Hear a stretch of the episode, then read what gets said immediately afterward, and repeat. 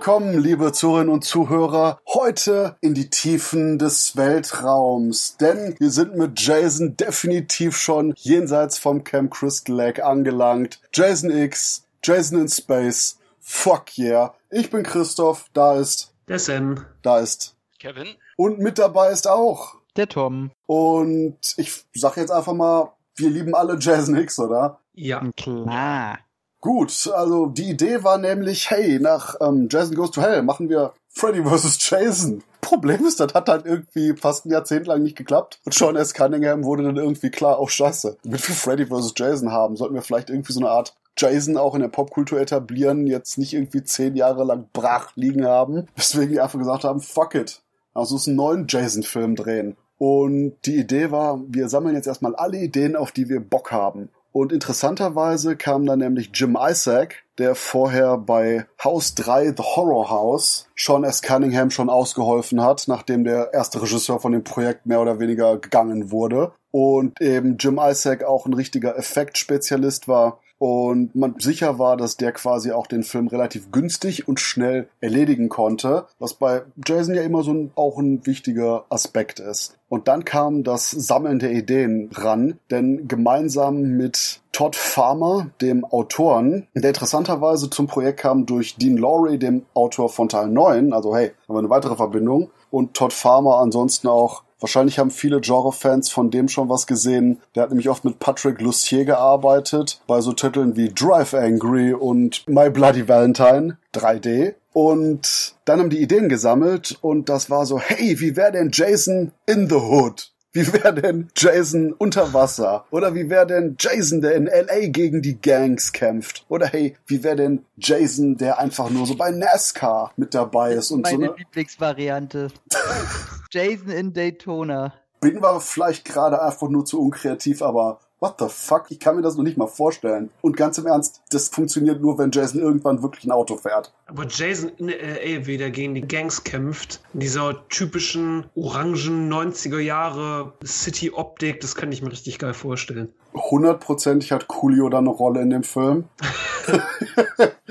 Und interessanterweise war bei Jim Isaacs Lieblingsidee, lass uns doch mal einen Freitag der 13. Film oder halt Jason-Film, lass uns mal das, wofür wir die Rechte haben, im Schnee drehen. Quasi eben zugefrorener See, Schneesturm und besonders eben das rote Blut auf weißem Grund sah ganz cool aus. Aber irgendwie war dann schon S. Cunningham, der meinte, ah, nee, hm, weiß nicht, burp. Wobei anscheinend dann der Punkt kam, wo alle meinten, hey, wenn wir richtig irgendwie verrückte Scheiße machen wollen, lass doch einfach nur in Space gehen. Und anscheinend dann eben Todd Farmer, Jim Isaac und auch der Co-Produzent, ich meine, der hieß Neil Cunningham, war nämlich auch einer von den Cunninghams, dann dazu kamen und die auf Sean eingeredet haben und meinten, hey, nee, in Space ist cool, lass das mal machen. Und dann war die Idee, okay, fuck it, let's go to space. Und jetzt erstmal ein Fazit. Kevin, das hat eigentlich funktioniert, oder? Wenn ich schon etwas verrückt mache, dann so wie Jason X, weil der nimmt sich irgendwie selbst auf die Schippe, ohne jetzt die Ernsthaftigkeit nicht ganz im Weltraum liegen zu lassen, sage ich jetzt mal. Und ich finde, hat, finde ich hier coole Charaktere, insbesondere hier den Fraubotter, die ja oder das ja gegen Jason kämpft und das auf irgendwie sehr witzige Art und Weise. Hab mich immer an diese Putzfrau von, äh, von der Brady Family irgendwie erinnert, falls ihr die Sendung noch kennt. Fand ich ganz witzig, aber auch Jason fand ich geil in seinem neuen futuristischen Outfit. Ich fand generell die Kulisse recht cool. Man kann schon sehen, dass der Film, glaube, sogar einer der teuersten Jason-Filme war. Ich glaube, 11 Millionen hat er gekostet angeblich. 13 Das sieht sogar. man, 13 sogar, also das sieht man auch. Und ich finde, da haben sie einfach alles über Bord geworfen und haben gesagt, scheiß drauf, was sollen wir jetzt noch machen? Wir gehen einfach in den Weltraum. Und das muss ich sagen, das hat mir gut gefallen. Okay, wobei, stopp, meinst du Brady Family oder die Jetsons? Nee, nee, die Brady Family, die hatte ja auch so eine Hausfrau, die ja immer so lächelnd war und hey, alles ist gut, alles ist, äh, wir sind alle fröhlich und wir sind eine witzige Familie. Äh, ne? Und äh, dreht so ganz kurz den Kopf und geht weiter so. Und der Fraubotter von Jason X hat mich wirklich so an diese Hausfrau erinnert von der Brady Family. Sam, hast du auch Hausfrauengedanken bei Jason X?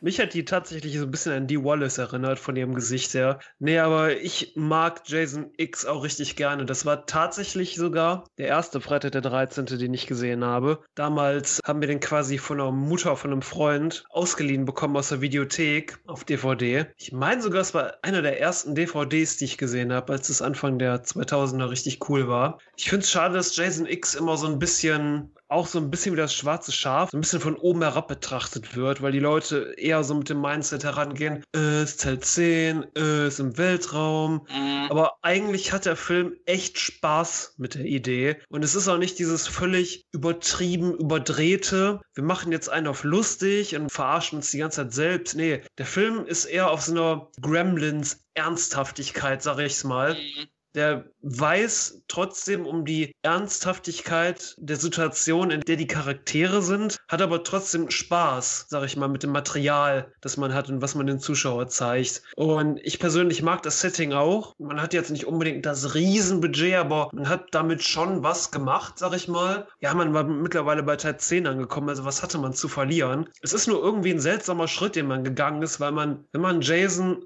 weiter in der Popkultur etablieren möchte. Und 2001, das war ja nun auch zehn Jahre nach dem letzten Jason-Film. Und äh, dass man dann aus so einer schon durchaus abwegige Idee kommt, aber für mich hat sich's ausgezahlt. Ja, ey, mein Lieblings-Freitag der 13. Teil mit Abstand, weil ich sage, das ist der erste, der es verstanden hat, was man mit dieser Reihe oder so anfangen könnte. Und das ist einfach mal Spaß haben, weil die ganze Prämisse ist schon seit Teil 1 einfach purer Schwachsinn. Und dem Film ist endlich das mal alles scheißegal. Der ist lustig, der hat natürlich den Vorteil, dass jetzt das Budget verdreifacht, vervierfacht wurde. Ich muss auch sagen, dass die Effektarbeit bis heute, klar sind die alt geworden, aber ich finde die sehr sympathisch. Egal, ob das CGI ist oder die Maskeneffekte. Ich finde auch das Art-Design, außer beim Interieur, finde ich das sehr geil. Und ich mag das, der hat halt so alle drin. Du hast am Anfang, ich meine, du hast einen verdammten David Cronenberg, der auf ihr spießt wird. Dann hast du, gehst du ab in die Zukunft, dann hast du da irgendwelche CGI-Wesen, die innerhalb eines Computers spielst. Dann hast du die, ich möchte sagen, zwei besten Kills der gesamten Reihe. Du hast hübsche Menschen da drin, äh, du hast Idioten da drin, aber Idioten, an denen du Spaß hast, dass das Idioten sind. Nicht wie bei Teil 9, die du einfach nicht magst. Ich finde, du hast auch den besten menschlichen Gegner, gegen den er das mal aufnehmen musste. Ich finde es schade, dass der nicht so viel, äh, der hätte noch eine, gerne ein bisschen mehr gegen ihn antreten hätte dürfen, der, der schwarze die besten Bron- Charaktere der Reihe auf jeden Fall. Kom Ja. komplett Auf jeden also Fall. entweder machen die Spaß oder du findest die sexy oder die sind lustig oder die sind knallhart, wie jetzt der Bronski da oder Bronski, ja, Ja, Bronski. der, das war Peter Manzer als Sergeant Brodsky. Sag mal, ist das nicht der, der auch äh, oder verwechsel ich den jedes Mal, der auch gegen den Predator kämpft in Alien vs Predator? Ist es derselbe, der Schwarze? Äh, das ist der aus Spartacus Blood and Sand. Ach so, nee, ich glaube, das ist der nicht. Dann sehen die sich sehr ähnlich. Aber so oder so, ich finde der Film, den du machst den rein und der ist so schnell wieder vorbei. Naja, und dann das, über das Beste braucht man ja nicht erzählen. Also Terminator Jason ist das geilste überhaupt. Also das Mhm. Design ist geil, die Idee ist geil und der Film ist einfach eine Partygranate. Ich finde es schade, dass Jim Isaac, dass der zum ersten, zum einen schon verstorben ist, zum anderen danach nicht auf das Level wieder kam. Also der Skinwalkers, der war ja noch okayisch, aber äh, Jason X ganz, ganz großes Geschenk an das gesamte Franchise. Du weißt vor allen Dingen, der Film hat das Herz im richtigen Fleck, wenn die die Schlafsack-Szene aus 7 Oh. wiederholen, nur diesmal richtig. Ja, komplett. Und vor allen Dingen der Punkt, ich meine hier Jason Goes to Hell war 1993 und der Film wurde hier 2000 in etwa gemacht und ich finde es genau wie ihr, dass ihr sagt, wenn die eben quasi einen Jason haben wollten, warum dann in Space? Und interessanterweise meinten dazu nämlich dann aber auch Isaac und Co., dass wir sind jetzt im DVD-Zeitalter, die ganzen nachrückenden Zuschauer gucken sich die Jason-Filme jetzt auf den neuen Discs an oder zumindest auf den VHS-Kassetten von Anno dazumals. Es sind alle vorhanden, sodass man denen quasi eben mit Jason X mehr oder weniger so eine Anregung bieten wollte.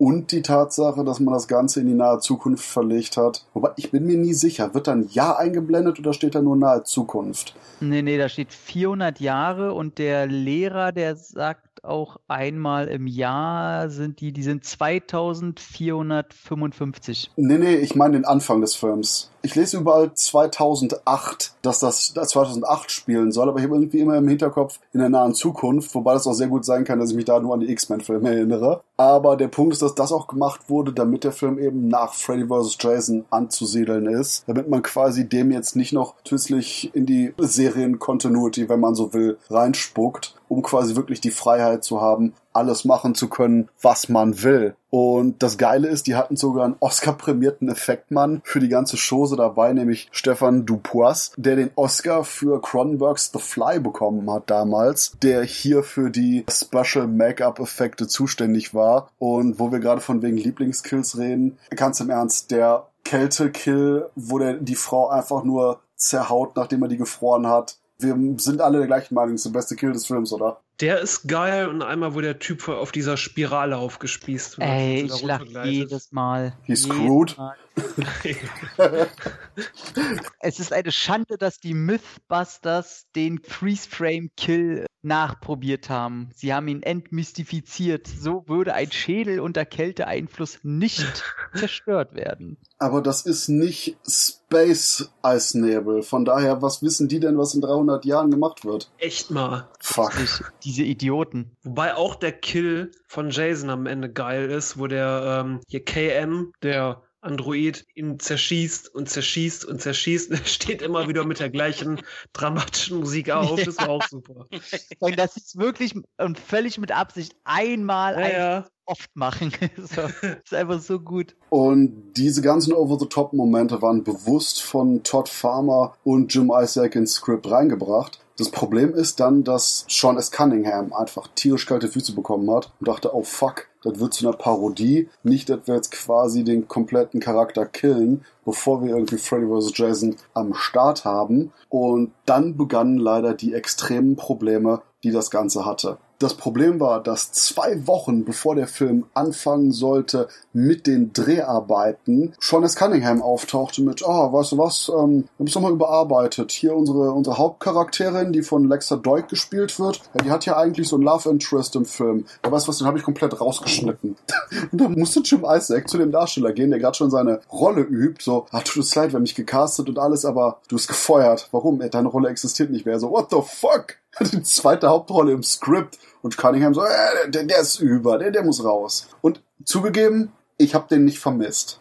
Nee, nicht wirklich. Nee, mich nervt das sowieso immer, dass in jedem Film da so eine erzwungene Beziehung oder Love Mhm, Interest sein ja. muss. Die kann auch eine harte Frau sein, ohne dass sie noch einen Typen haben muss, den sie entweder beschützen soll oder der sie beschützt. Äh, Finde ich ganz gut. Schade für den Schauspieler, aber sie funktioniert auch so für sich. Was ich viel schlimmer fand, war die Tatsache, dass eigentlich Jason am Anfang des Films, wir haben ja jetzt quasi unsere Weltall-Kids-Crew, die einfach den Space Track zur Planeten Erde macht, die jetzt komplett apokalyptisch, eisig, komisch verwüstet ist, um quasi mehr oder weniger so einen Schulausflug zu machen und dann auf Jason stößt, weil der halt in dem Gebäude, das die Untersuchung da rumsteht, eingefrorenerweise. Ursprünglich sah die Szene anders aus, denn eigentlich sollte so ein Pärchen, die die auch nachher im Film noch rumvögeln und wo Jason den einen killt, indem er die Machete durch den durchstößt, so ein altes Kondom finden und er so, ey, wollen wir ausprobieren, ob das noch geht? Und während die sich dann vögeln, durch den Boden brechen und vor Jason landen. Das war der eigentliche Plan, wie die eben auf Jason überhaupt sprichwörtlich stoßen sollten. Heyo. Ja, wobei das auch schon so ein bisschen überklingt. Zusätzliche Szene, die Sexszene danach von den beiden hätte eigentlich in Zero Gravity spielen sollen, wo Jason dann den einen nimmt und schwerelos erstmal gegen ein paar Sachen haut und dann killt und rauszieht. Und genau das, was Sam sagt mit Hey, das hört sich drüber an. Das meinte auch schon S. Cunningham, der massive Einschnitte bei dem ganzen Skript gemacht hat und ganz viele von den Sequenzen rausgenommen hat, aber interessanterweise ganz viele Dialogszenen zusätzlich reingepackt hat, die im Endeffekt rausgeschnitten wurden, weil alle meinten, die sind scheiße langweilig. What the fuck? Also ich muss ganz ehrlich sagen, vom Ton her ist Jason X schon so gut, wie er ist. Er ist einfach nicht zu sehr drüber und wenn du von Zero Gravity Sex oder funktioniert das Kondom noch, keine Ahnung, es ist einfach schon wieder zu äh, irgendwo. Leute, ihr könnt zurückkommen, alles ist okay, er wollte nur seine Machete wiederholen. Wobei sogar dann noch ein weiterer äh, Rewriting-Typ namens John Vorhaus angeheuert wurde, der plötzlich kam mit, hey, das sind plötzlich keine Schüler mehr, das sind jetzt Weltallpiraten. Und Jim Isaac so, wir drehen in drei Tagen, es sind keine Weltallpiraten, fuck that shit, wir machen jetzt einen Film. Also etwa absolutes Chaos bei der Vorproduktion und selbst beim Dreh noch meinte Sean S. Cunningham immer, oh scheiße, ich habe ich hab Sorge, dass der Film irgendwie zu kurz wird. Ah, hm, ah. Der konnte wahrscheinlich seine 32 Einstellungen pro Sekunde Scheiße nicht wieder durchziehen. ähm, weswegen er dann nämlich Jim Isaac den Auftrag gegeben hat, die Sequenz, wo die Space Marines, die unsere Schüler begleiten, dann Jason verfolgen, Cunningham sagt, mach das länger, mach, mach mehr Szenen, wo die durch die Gänge schleichen. So können wir den Film nachher strecken, wenn er viel zu kurz ist. Weswegen die Sequenz fast eine halbe Stunde war im Rohschnitt und alle nur so, what the fuck ist denn hier passiert? Auch wieder gut, dass man das Ganze dann wieder zurückgeschnitten hat. Deswegen, also anscheinend war Cunningham echt richtig bei ein paar Entscheidungen, wie ihr so schön gesagt habt, weil es zu drüber ist, aber dann gleichzeitig in die andere Richtung ging mit dem, oh, wir brauchen mehr Dialoge, wir brauchen mehr Schleichen, was einfach nur ins komplett andere Extrem geführt hätte. Ja, das ist das Problem, wenn die Leute einfach nicht wissen, was sie wollen. Dem jemand gegenüber hast, so jemand wie Jim Isaac oder Todd Farmer, die genau wissen, was sie machen wollen, aber dann halt so ein Cunningham um die Ecke ist, der eigentlich dann kalte Füße bekommt. Schlimm war auch, dass dadurch ein paar Szenen gar nicht erst gefilmt werden konnten. Hier, wo zum Beispiel das eine Mädchen in den Weltall gesogen wird und durch dieses Gitter rauscht. Die Janessa. Jo, wo das quasi nur so eine ganz kurze Aufnahme ist, hatte eigentlich Jim Isaac so einen richtig deftigen Effekt geplant, der eher so erinnerte an das Finale von Alien 4, nur quasi mit einem Gitter davor, so richtig so schrupp. Aber die einfach nur gar kein Geld und keine Zeit mehr hatten, war ja wahrscheinlich einfach nur zwei Tage länger Space Marines beim Rumschleichen gedreht haben. Na, er hat doch auch eh sowieso aus jedem Alien-Teil hat er doch eine Reminiszenz rangebracht. Ne? Dieses Gitter-Ding ist aus Teil 4. Der Figurname Dallas ist aus Alien 1. Und oh, in der Doku sagen sie. Er hat vier Sachen hat er mit reingebracht, auf jeden Fall, um Alien äh, Tribut zu zollen. Und auch eine Szene, die interessanterweise gedreht wurde, aber auf dem Boden des Schneideraums gelandet ist, wo KM hier unsere Robo-Haushälterin, wie Kevin so schön meinte, äh, auf Jason schießt oder generell den Kampf hat war eigentlich noch eine komplette Sequenz, wo der Kampf sich verlagert in so eine große Halle mit ganz vielen reflektierenden Monitoren, Spiegeln und Co., wo sie dann die ganzen Sachen zerschießt und Jason weiter verfolgt, der mehr oder weniger im Oh shit, ich muss ein bisschen ausweichen sogar Modus ist, bevor dann wieder das Ganze zurückkommt zu der Stelle, wo sie ihn nach und nach platt macht und er immer wieder aufstellt. Hätte das die Sache besser gemacht oder ist es besser jetzt kürzer? Nee, das soll mal schön kurz bleiben. Ich finde mal dieses Auswälzen, weil ich muss schon sagen, selbst da, wo sie dann mit so Flickflacks dann auf ihn zuspringt und so, da sieht man dann schon, dass die nicht das Geld hatten, damit das schön aussieht. Also das sah schon so ein bisschen hm, aus, aber so für ein, zwei kurze Szenen hat man drüber gelacht. Aber wenn das jetzt länger young wäre, ich fand die Figur von diesem Robo-Mädel, da fand ich eh die Figur, die mir am, am wenigsten gefallen hat. Und das ist schon ganz gut, dass die das so kurz gelassen haben. Ja, die Sequenz mit den abfallenden Nippeln war super. Ja, ja, nee. Ich nicht? nee, fand ich dumm.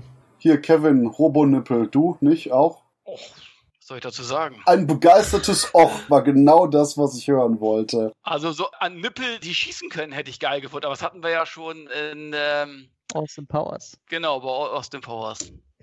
Es ist schön, mit Leuten zu reden, die noch Prioritäten haben. Genau. Und was Prioritäten angeht, mit das längste im Designprozess war über Jason, unser Cyborg Jason, der interessanterweise auch von Stefan Dupois designt wurde, hier dem The Fly Oscar Make-up-Typen und ursprünglich sogar so ein bisschen mehr, nicht handgemacht, aber so ein bisschen kaputter aussehen sollte. Eben, dass er wirklich mehr oder weniger durch Reste von anderer Technologie zusammengestoppelt wurde, bis man auf die Idee kam, hey, nee, lass uns so einen glatteren, smootheren Look für den machen, damit das nicht zu überdesignt wird. Und auch wenn manche sagen, oh, das sieht aus wie Power Ranger Bösewicht. Bullshit. Über Jason ist fucking großartig beim Design. Ja, also allein die roten Augen und alles und äh, auch Kane Hodder war ja mega begeistert davon.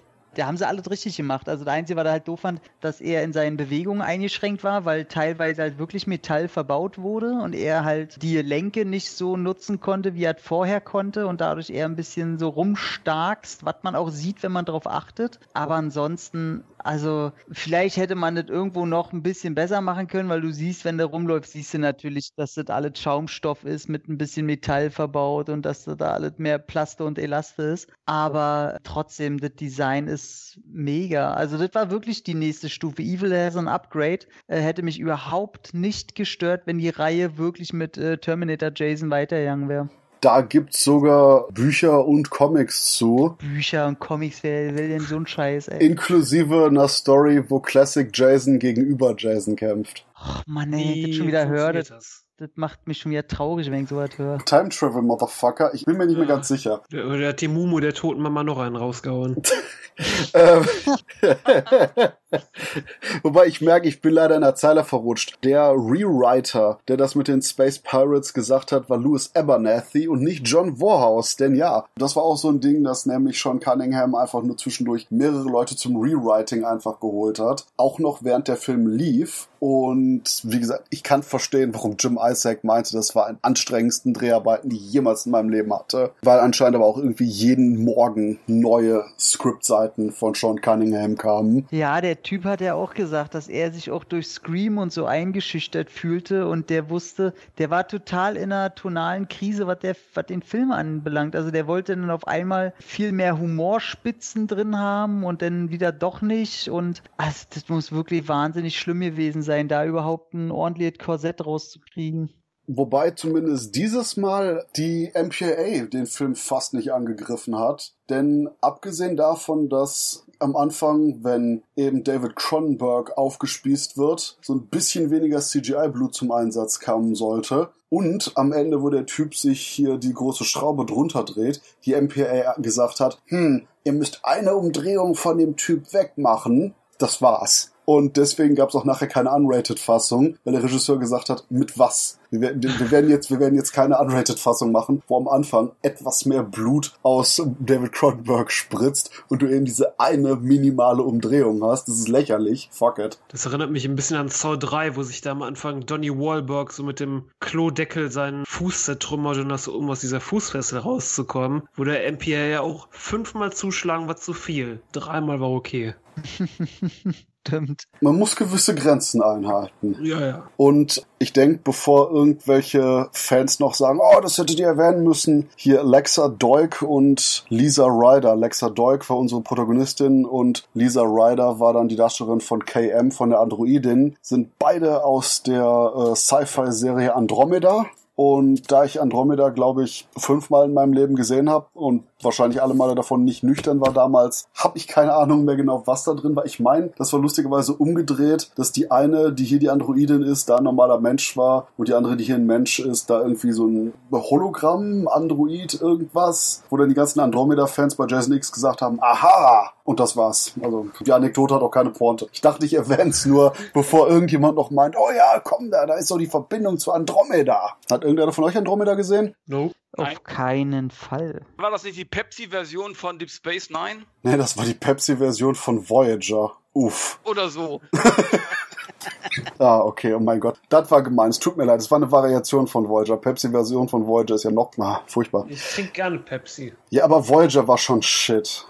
Nee, ähm, und Überleitung, was auch extrem shit war. Denn Michael DeLuca, der President of Production von New Line Cinema, ging und das bevor Jason X rauskam. Und Jason X war so ein bisschen sein Baby. Und wie man das aus Hollywood kennt, die Leute, die danach kamen, wollen quasi mit dem, was vorher gemacht wurde, nichts mehr zu tun haben, weil nicht dass noch irgendwas, was der Typ vor einem gemacht hat, ein großer Erfolg wird. Nachher denken die Leute, die einen eingestellt haben, hey, warum habe ich denn nicht den alten behalten? Und deswegen ist erstmal der Veröffentlichungstermin von Jason X massiv verschoben worden. Und der Film hatte sogar seine Deutschland und Weltpremiere am 25.07.2001 mit dem Fantasy Filmfest in München. Und dann dauerte es nochmal fast ein Jahr, bis der am 26. April 2002 im US-Kino anlief, in Kontrast zu Scorpion King. Hallo Kelly Hu aus Teil 8. Und ja, danach lief Spider-Man an. That's it. That's it. und im Endeffekt hat unser 13 Millionen Dollar teurer Film 13,1 Millionen Dollar an den US-Kinokassen eingespielt. Und war trotzdem einer der erfolgreichsten Teile, weil der äh, auf dem Video- und Heimkinomarkt und Verkäufe und Rechteverkäufe ist der wohl richtig durch die Decke gegangen. Allein in Amerika hat er innerhalb von kürzester Zeit 500.000 DVDs abgesetzt. Wobei, was Heimkinomarkt angeht, ich sage jetzt einfach mal, ich denke, Jason X ist eines der ersten großen Opfer der Internetpiraterie gewesen. Denn die spanische DVD von dem Streifen kam ewige Zeiten vor dem US-Kino-Release raus. Ich weiß noch damals, wo wir alle in den Internet-DVD-Foren saßen und dann so, oh, was, spanische DVD, geil! Und jeder sich da Teil geordert hat. Ich glaube, da waren Massenbestellungen noch und nöcher. Ich bin mir nicht sicher, wahrscheinlich war das sogar noch 2001 und natürlich dann durch das anbrechende Internet das Teil sofort bei jedem anderen war, der das sehen wollte. Und Deutschland hatte dann nur die komplette zeitliche Arschkarte gezogen, weil bei uns der Film dann auch erst eben 2003 am 12. Juni überhaupt erst in den Verleih kam. Kinostart von Freddy vs. Jason. Fuck. Und ganz im Ernst, warum hat der Film eine JK-Freigabe? In England ist er, meine ich, sogar ab 15. Der hat eine JK-Freigabe? Ich dachte, der wäre ab 18. Der hat eine JK-Freigabe. Äh, wobei ja New Line immerhin ein bisschen cleverer waren, das Filmmaterial, was geschnitten wurde, aufzuheben. Dass da nicht so viel verloren gegangen ist wie bei den alten Teilen. Dass man jetzt immerhin noch die kompletten Fassungen hat. Aber so lächerlich, denn der Punkt ist sogar, der Jason X wurde im Juli 2004 indiziert und Jason X ist der einzige Freitag 13. Film, der bis jetzt nach wie vor indiziert ist. Das kann ich nachvollziehen. Deswegen wir natürlich über die jugendfreie Fassung reden. Aber, Ja, ja, aber ganz im Ernst, what the fuck? Also wenn irgendeiner von den Filmen eigentlich nicht wirklich ernst ist, dann der hier. ja, eben. Der nimmt sich ja teilweise noch auf die Schippe. Ne? Also bei Teil 9 könnte ich es ja vielleicht noch nachvollziehen. Aber 10? Also das ist völlig unverständlich. Ich glaube, der würde heute eine 16er Freigabe Ja. bekommen. Genau. Ich bin mir wegen ein paar Kills nicht sicher. Die Sache mit dem Stickstoff oder die Halbierung auch von, okay, wobei, fuck it, wir haben Tanz der Teufel ab 16. Also ich bin langsam zu alt, FSK-Freigaben vorauszusagen. Ich habe keine Ahnung mehr. Tom, hast du eine Voraussage? Ich würde sagen, dass der, nee, der würde noch eine 18er kriegen, weil die Quantität der Kills, die lässt nicht nach und er probiert sich immer noch ein bisschen zu steigern und ich glaube, dass der noch zu wenig offensichtliche Satire oder Verballhornung ist. Ich glaube, die, die FSK ich meine, die würfeln ja sowieso immer, das muss man ja auch mal sagen, aber ich denke, wenn da welche sitzen, die sich da ein bisschen Gedanken machen, ich glaube, der würde noch, der würde noch eine 18er kriegen. Oh, äh, apropos fehlende Sachen, fehlende Freigabe, fällt mir noch ein. Eine Szene, wo ich wirklich traurig bin, dass dafür keine Zeit mehr war zum Drehen. Ursprünglich sollte noch eine längere Action-Szene kommen, wie Brodsky am Ende gegenüber Jason in dem Hangar kämpft, bevor das Schiff explodiert. Nicht lang, aber so 30, 45 Sekunden, was auch teilweise manch als Reminiszenz an den Hochhaus-Boxing-Kampf von Teil 8 so ein bisschen gedacht war. Nur, dass diesmal wirklich das Ganze auf Jason auch wirkt. Aber, mh, Sehr, sehr schade. Super schade, weil gerade der Figur, der fehlt noch, der so, so ein direkter Zweikampf, wo das Ganze nochmal persönlicher wird. Weil du merkst über den gesamten Film, wie die beiden sich eigentlich immer auf die Fresse geben, aber nicht so richtig. Und Bronski ist einer der wenigen, der das Aufeinandertreffen mit Jason überhaupt mal überlebt und dann immer wieder, ah, der ist so ein cooler Gegner für ihn. Den hätte ich eigentlich über gerne auch über mehrere Teile gesehen, so wirklich der Hauptgegner von Jason, weil der Typ halt auch, ich meine, der ist eine Kante und äh, sehr, sehr sympathisch, wie ich finde. definitiv, das wäre cool gewesen, aber es hat nicht sollen sein. Und ja, chronologisch sind wir jetzt ganz am Ende. Nicht unbedingt beim letzten Auftreten von Jason, aber beim zeitlich gesehen letzten Mal, wo der klassische Jason in seiner Continuity zu sehen war. Und ich sage einfach, wenn Jason X wirklich das Ende sein sollte von der klassischen Jason-Figur, war es ein sehr cooler Partyabschluss des Ganzen, das auf augenzwinkernde Art und Weise richtig gut gelaunt nochmal vorgeführt hat, warum die Reihe so unterhaltsam ist. Wir haben immer den Typ mit der Hockeymaske, okay, nicht unbedingt. Wir haben immer den Typ mit der Machete, gut auch nicht. Wir haben immer jemanden mit einer Machete. Wir haben immer eine interessante, mehr, mehr oder mal weniger, Gruppe von Überlebenden, coole Kills, spannende Thriller-Momente und generell einfach nur diese unterhaltsam partymäßige Atmosphäre. Denn im Endeffekt sind die Freitag der 13. und halt Jason-Filme Unterhaltungsprodukte. Und was das angeht, denke ich, geht kaum was über den Unterhaltungsfaktor von Jason X hinaus. Das ist ein prima Schlusswort, würde ich sagen, Christoph. Okay, habt ihr noch irgendwas, abgesehen davon, zum Franchise, zu Jason X? Ich fand es immer niedlich, wo die, oh, wie hieß die denn? Gleich das erste Pärchen, was da vorher noch rumbumsen will, wo dann der Freund von hinten mit der Machete erstochen wird. Da hat die Darstellerin ja immer gesagt, egal was passiert, ey, guck, dass das nicht in die Augen geht und so, weil ähm, das ist für sie immer extrem scheiße und irgendwie war, ich weiß nicht, ob sie auch allergisch war oder so, auf jeden Fall war das irgendwie richtig schlimm, die durfte das nicht in die Augen kriegen und äh, die Chance, dass sie das direkt in die Augen kriegt, war recht astronomisch gering und die Szene im Film ist ihre richtige Reaktion darauf, weil sie das natürlich komplett und direkt ins Auge gekriegt hat. Das sieht man auch im Film. Und der Darsteller meint auch mal, der da erstochen er muss immer so lachen, weil da, wo sie dann auf dem Bett so, so diese Panikattacke kriegt, weil sie Blut ins Gesicht gekriegt hat, das war halt wirklich beim Dreh ihre Reaktion, weil sie das Zeug ins Auge gekriegt hat. Muss ich auch jetzt jedes Mal immer so ein bisschen grinsen. Tut mir natürlich leid, wenn es ihr danach dann dadurch scheiße ging oder so, aber ähm, ist ein bisschen funny. Berufsrisiko. Komplett. Sam, Kevin? Nö.